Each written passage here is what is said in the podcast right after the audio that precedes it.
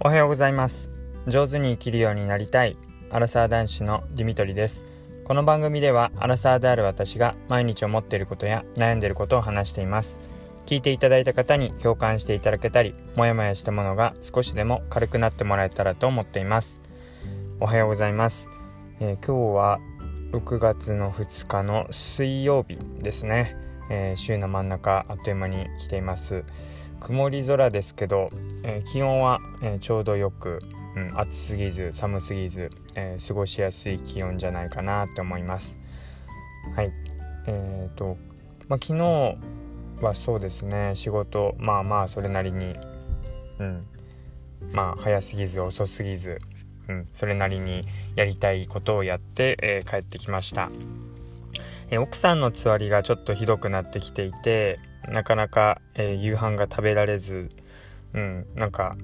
手軽に食べられるっていうところでそばとかうどんとかっていうのが多くなってます。で私はあの前にも話している通り夜はオイシックスっていうミールキットを頼んでいるのでそれが2食分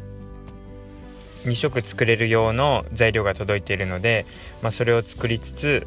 さすがに1人じゃ夕飯に2つ分の2食分は食べられないので朝に、えー、その残ったもう1食分を食べるっていうようなそういう生活が続いていますなかなか、えー、まあ二日酔いがずっと続くような感覚って考えると、うん、辛いだろうなと思うんですが、まあ、仕事中はそんなに、えー、気にならないというかあの感覚がないみたいですけど仕事が終わった後夕方から夜にかけて結構辛いみたいではいなんかいつもあの具合が悪そうに、えー、しています。はい。で、え、ー、と、今日はですね、あの、昨日、おととい、えー、後輩から聞いた、えー、話で、面白いなということがあったので、その話をしていきたいと思います。えっ、と、後輩の、あの、まあ、女性、女の子なんですけど、が休日に、あの、カフェで、え勉強というか、読書をしていたそうです。で、そしたら、えっ、と、家に帰って、えバッグを開けてみると、その中に手紙が入っていて、まあ、内容としては、まあ、あの、もうちょっと知りたい、えー、詳しくお話をしてみたいのでアドレスを書いてあって、えー、こちらに連絡いただければ嬉しいですっていう風な直筆で、えー、アドレスとそれから自分の、まあ、名字だけですけど名前が書いてあったそうです。でなんかその話を聞いた時になんかすごいあ恋の予感だねなんて話をしてなんか嬉しいことのように、まあ話を聞いたんですけども、まあその言われたというかやられた本人から、えー、その女性からすると、もう気持ち悪くて怖くて、えー、もうそのカフェ行けないですっていう話になってしまいました。で、まあ、言われてみれば確かにそうだなと思うんですけど、うん。まあ、いつ入れられたかも分からず誰からやられたかも分からず分からずまあどういう気持ちでこの手紙を入れてくれたんだろうっていうふうに、まあ、その本人としては感じたわけですよね。確かにまあ好意的にいい意味で捉えたらまあ本当に気になってもらって、えー、連絡を取り合いたい、えー、まあ好きまでいかないまでも気になるっていうふうに思ってもらえた。っていうことはすごい嬉しいことだと思うんですけど、まあ、悪く捉えていくともしかしたら、まあ、かの宗教とか、えー、あるいは営業とかの勧誘かもしれないしあるいはもうそもそも男性かどうか異性かどうかもわからないので実は同性の人からだったとか、えー、すごい年齢の上の年配の方からの手紙だったっていう可能性もあり得るわけですね。だから勝手にこうその手紙をもらってって連絡を取り合いたいっていうのを聞いて私は異性からそうやってこうナンパじゃないですけど、うん、声をかけられたことで嬉しいことじゃんって受け取ったんですが本人からするとあの誰から何でやったのかもわからないようなことをされてすごい怖くなったっていう、えそういう話でした。なんかこれまあ面白いって言っちゃ不謹慎かもしれませんけどなんかすごいああそうやって受け取られてしまうんだなっていうふうに思ってまあ、本人がですねもし、まあ、異性に対してどうしても直接声をかけてあの話をしたいけど声かけられないから、まあ、ちょっと気づかれるか気づかれないか、まあ、手紙を入れておこうっていう気持ちで入れてで連絡を待っているっていう姿を想像するとなんかもうちょっとやり方あったんじゃないの？と思いながらも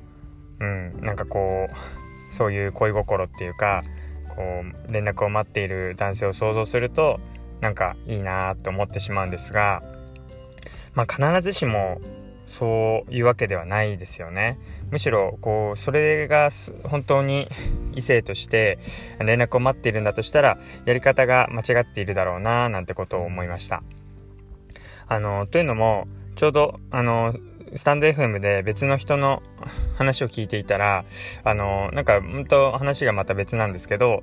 その方は、あの、CA さんに、えー、まあ、フライト中に飛行機に乗ってる時に声をかけられて、まあ、逆難をされたっていう男性の話でした。なかなかない話だなと思うんですけど、なんか結構、まあ、いろいろ近くに来たりとかたくさん話しかけられてでまあ名刺を交換することになって連絡が来るようになったって話をしてたんですけど結局まあその後連絡を取って会うことになってみたけども会った結果、まあ、すごい自己啓発的なまあ宗教まで言わないまでも結構高額なえー、1回2回行ったことでまあ十何万かかるようなそういう自己啓発セミナーみたいなものに勧誘されたっていう、まあ、結局、まあ、恋愛感情っていうよりかはそういう営業目的で、まあ、声をかけられて で近づかれてしまったっていう話を、えー、スタンド FM で流していたんですけども、まあ、まさにその通りっていうか今回もそういう可能性あるなと思っていて、まあ、勝手に恋愛感情かななんて思ったんですけど、まあ、もしかしたら本当に何かの勧誘かもしれないし本当に2人きりになったらやっぱ女性なんて特に何をされるかわからないっていうところでまあ知らない見知らぬ人からそうやってあのぜひ連絡くださいなんて言われても身構えてしまうよなーなんてことを思ってしまいました。でなんかじゃあどうだどういう連絡だったらあのどういう風な渡し方どういう風に来られたら連絡しようと思うのかって考えたんですが、まあ、直接渡してきてそれがイケメンだったらちょっといいかもなんて話もしたんですがそれこそまあさっきの CA さんの話じゃないですけどなんか美人だったりイケメンだからあじゃあこれは恋愛感情かもって思ってしまう思ってしまいがちですけどそれこそそれをこう外見を使って営業してきている可能性がそっちの方が大きいなって気をしてしまいますしまあ一見そうやって自分のタイプの人とかえー、イケメンが近づいてきたらあ自分のことを気にかけてくれて、えー、なんか恋愛か始まるかもなんて思ってしまいますけどまあそういうイケメンとかに限って、まあ、そういった営業とかなんか、えー、うまい話が引っ掛けられてる可能性もあるななんてことを思います。でじゃあうーんどうしたらいいのかなって思った時になんかこう何回かこう例えばお店で店員さんとかかな何回か顔を合わせていてお互いの素性が、まあ、多少なりとも知れていたりとか、うん、そうやってあどういう人なんだなっていうのが少しでも分かっていると、まあ、多少ハードルは下がるよなっていうふうに思ったりします。うんそれでもやっぱりなんか下心っていうかこう悪いことただ単に恋愛感情じゃなくてこうまあ営業だったりなんかの勧誘だったりそういうものに引っ掛けようとしてるんじゃないかなってやっぱり思ってしまいますよね。だそうならないで単純にうんまあカフェとか街中でいいなと思った人を見つけた時にどうやってその人に近づけるかってなかなか難しいよなっていうふうに思いましたまあうんハードルを下げる方法としてはまあ共通の知り合いとかなんかこう承認となってくれるようなつまりそうですよねあのこの人は正常な人ですか大丈夫な人ですっていう風に、うん、その人を紹介してくれるような人がいたら、うん、安心できるんでしょうけどまあそういった本当にどんな人かわからないって何されるかわからないっていう怖さもありますからね。だたまたまその出会った人が自分の知り合いがいる人とは限らないんですけど、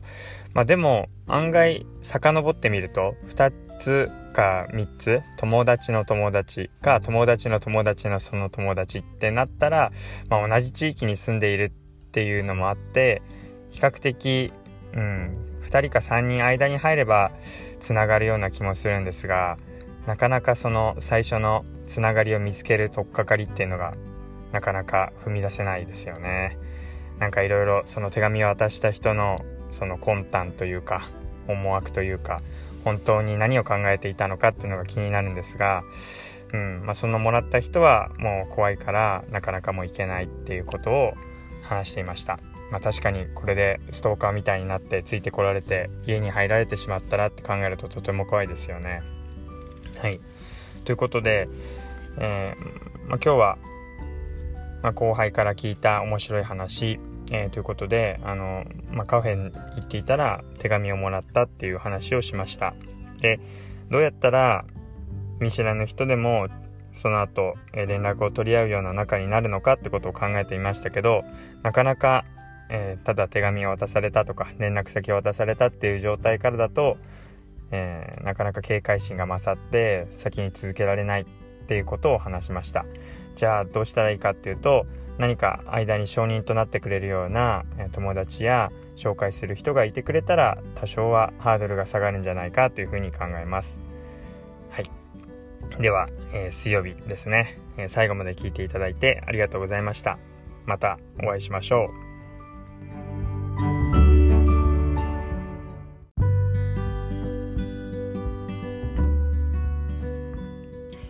おはようございます。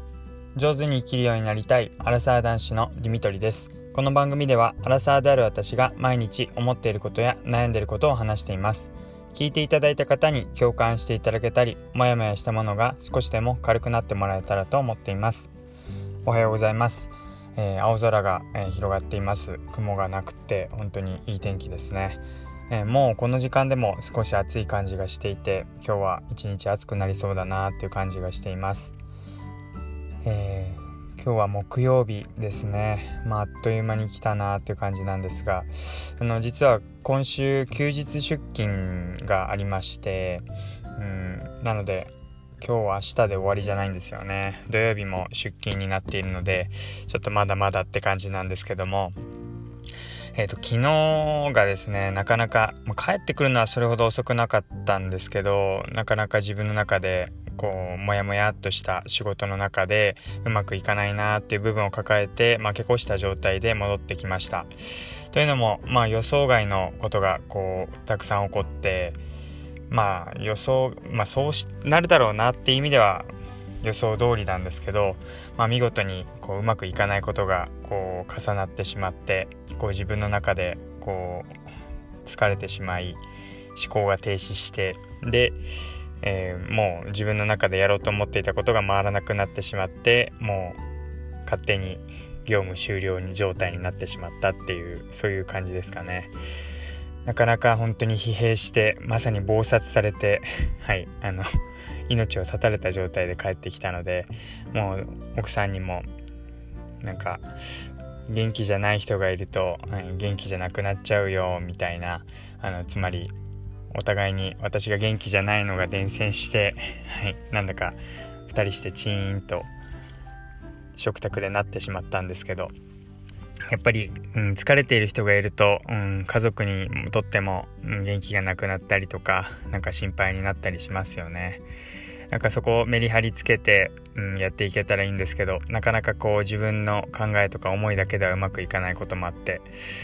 難しいなーって思ってるんですがじゃあどうやったらこううまく自分が負け越さないで、えー、仕事を整理できるかって考えるとまあやっぱりまず今モヤモヤしている状態だとするんだったら自分が何にモヤモヤしているのかっていうことを書き出してでそのモヤモヤしている部分っていうことをあ自分の中であここに対して嫌に思ってたんだとかここが